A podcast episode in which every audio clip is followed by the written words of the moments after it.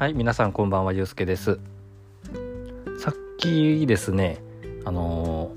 ー、AirPods Pro、普段音楽聴いたりとかするのに使ってるんですけども、それをね、つけた状態で、あの、あれマイクもね、搭載されてるので、これこのまま喋ったらいい感じに録音できへんかなと思いながら、外で歩きながら喋ってたんですけども、うん、なかなかどうやら音が良くないと。普段はですね、普通に電話するみたいな形で、スマホのね、えー、っと、スピーカーのところを耳に当てて、まあ、マイクのところを口元に、まあ、普通にもしもしってやってるあのポーズですね。これで、えー、普通に喋ってるような形で街をうろうろしながらね、この収録をやってるんですけども、これがね、手ぶらでできるようになったら楽やなと思ったんですが、うまくいきませんでした。まあ、こういうね、ポッドキャストを収録するっていうニーズにはちょっとなかなか合わなかったみたいで、まあ、普通にね電話したりしたりとかたまにねスペースとかにこう入って喋ったりするんですけどその時はね聞こえがいいみたいなんで、まあ、使い方によって違うのかなっていうところはありますね。うん。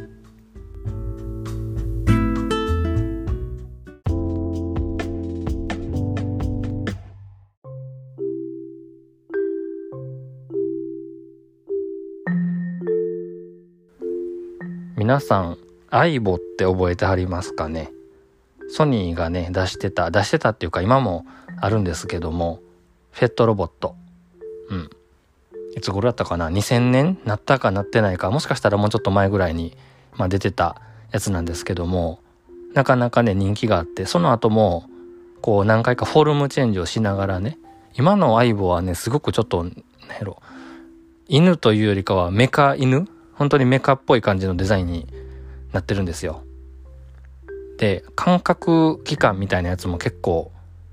進化しててですね、こうなんか表情を読み取ったりとか、まあ、本当にこうペットさながらね、一緒に過ごすことができるようです。うん。ロボットと暮らしたいですよね。うん。なんかね、あのー、いろんなそういうね、生き物型のロボットとかあるみたいです。最近ね、あの僕が気になってるのがですね、 LOVOTっていう、えっとね、ヨドバシカメラとかが近くにある方はですね、もしかしたら見かけたことがあるかもしれません。一時期、ヨドバシの受付、あのインフォメーションカウンターみたいなところにね、 LOVOTがいる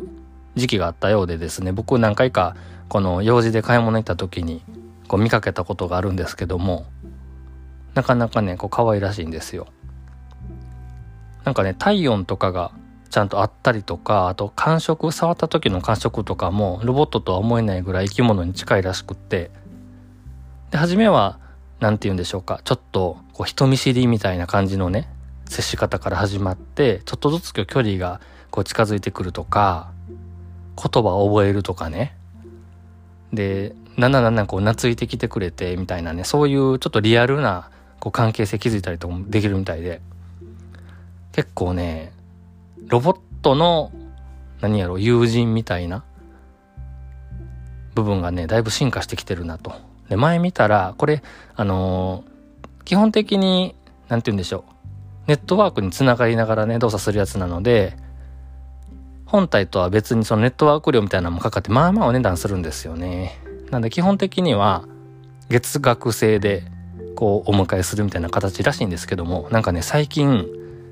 本体一括買い切りプランみたいなのができたらしくて。まあこれならもしかしたらと思ったこともあったんですけども、まあサイト見てね、まあまあなお値段だったんで、えー、やめてみました。うん。ロボットと一緒に過ごしてみたい。